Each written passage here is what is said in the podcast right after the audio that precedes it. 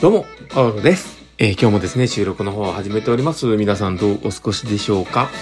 えー、今日はですね、まあ、どんな話をしようかなってこう考えてはいたんですけど、皆さんはどうお過ごしでしたでしょうか？で、僕はですね、実はこの間からですね、僕が以前使ってたあのパソコンなんですけど、あまりいいかどうかわかんないんですけど、ゲートウェイの、えー、パソコンがね、あったんですけど、多分5、6年前に買ったやつだと思うんですけどね、5、6年もないかな？でも買ったやつなんですけど、それをちょっとこう使えないかなと思って妻がこう出してきてですね、いろいろやってたんですけど、入ってたのが Windows 7だったんですね。だから あの、これを無料アップデートできるっていうのをこう調べまして、で、あの、期限は切れてるんですけど、頑張っていろいろやってみました。で、なんとかあの Windows 10も入ったんですけど、で、この Windows 10を入れて、で、動いてはいるんですけど、めっちゃノロノロで。で、どうしようかなと思って、こういろいろ触ってみたんですけど、まあちょっとは動くようになったかなとは思います。で、こういったことをやってると、まあ、あの、時代の流れってめちゃめちゃ早いなって思ったりします。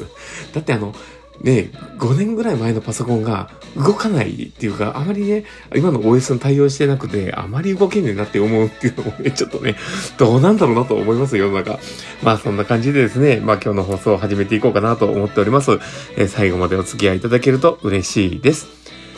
ということで、えー、始めていきます。バーナのマインドブックマーク。この番組は、看護を楽しくをコンセプトに精神科看護の視点で、日々生活の中から聞いているあなたが生き生き生きるエッセンスになる情報をお届けしています。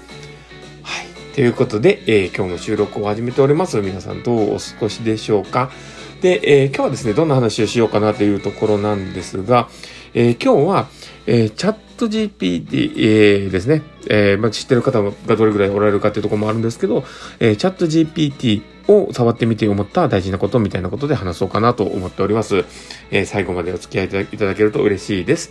で、えー、本題に入る前にですね、お知らせをさせてください。えっとですね、うちずっとね、応援している、あの、ライトシップの URL 貼っております。で、もしよければこちらの方もクリックしてもらえると嬉しいなと思ってます。えー、メガネ三日月とレガイの前奏曲、えっと、PUC というのが出てます。なので、もしよければこちらをクリックいただけて、楽曲を聴いてみてください。素敵な楽曲です。で、あとですね、えうちの事業所のオンライン研修会の URL 貼っております。で、こちらの方もクリックしてみてください。僕ら、あの、駆け出しの頑張ってる僕たちがですね、もう少しでも誰かにあの、とっかかりでね、わかりやすいようなことを提供できたらと思って頑張ってます。で、もしよければこちらの方をクリックしてみてください。どんなのがあるかお楽しみです。はい、ということで、えー、今日の放送を始めていきます。で、まあでも今日ね、なんでこの話題なのかというとこなんですけど、実は最近ね、こう、うちの事業所のですね、会議というかね、そういったところで、えー、こう話をするときに、ちょっとチャット GPT のちょっと使ったりするのがあるんです。で、えー、まあこれはなんで使うのかというと、まあある程度 AI さんが考えてることをこう、調べてみ、あの、調べてみようというかね、あの聞いてみようみたいなところでやるんですけど、そもそも、じゃあこのチャット GPT って何なのっていうところがね、出てくると思うんで、まあこれをね、まあちょっとお伝えしてからになるのかなとは思うんですけど、まあ、このチャット GPT って、あの結構ね、あのー、今、だいぶ前から注目されてるその AI っていうものを活用しているものなんですね。で、えー、これは何ができるのかというと、あのー、対話形式で、え、この、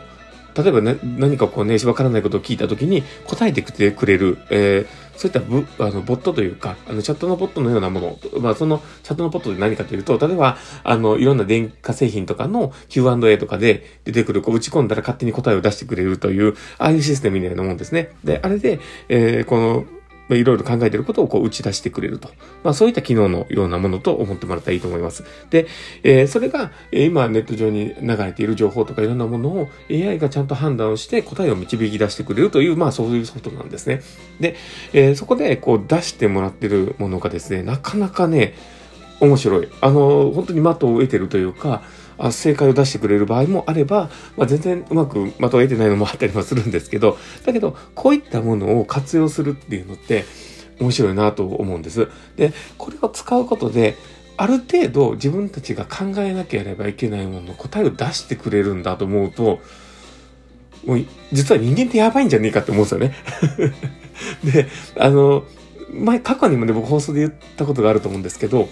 あの、ミッドジャーニーっていう、あの、AI が絵を描いてくれるソフトとか、そういう話をしたことがあると思うんですよね。で、えー、まあ、その回がどこかわかんないんで、まあ、あの、話は出さないですけど、だけどまあ、その AI が勝手に絵を描いてくれる、そのソフトも、えー、書いて、あの、ワードを打ち込んだら、絵を描いてくれるんですよね。で、それを似たものを選んでいって、形を作っていくような、そういうシステムなわけです。で、えー、こういったものをこう考えていくと、AI ってめっちゃすごいなと思うんですよね。で、でもここで、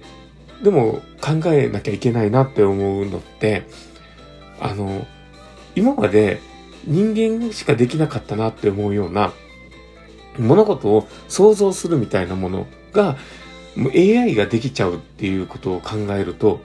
じゃあどこに人間がこう関与できるとこなんだろうっていう話になるんですよね。だから、ある程度できてるものを補正する力というか、まあそういったものが人の力っていうことになってくるんじゃないかなと思うんです。で、もそれも、あの、でも、この AI がもっともっと発達してきたときに、もっとクオリティが高いものが出せるようになってきたときに、じゃあ人間いらなくねってなってくると思うんですよね。で、そういうものをね、こう考えていくと、じゃあ自分たちがやれるものってなんだろうみたいな。で、で、ここで起こってきてることっていうのは、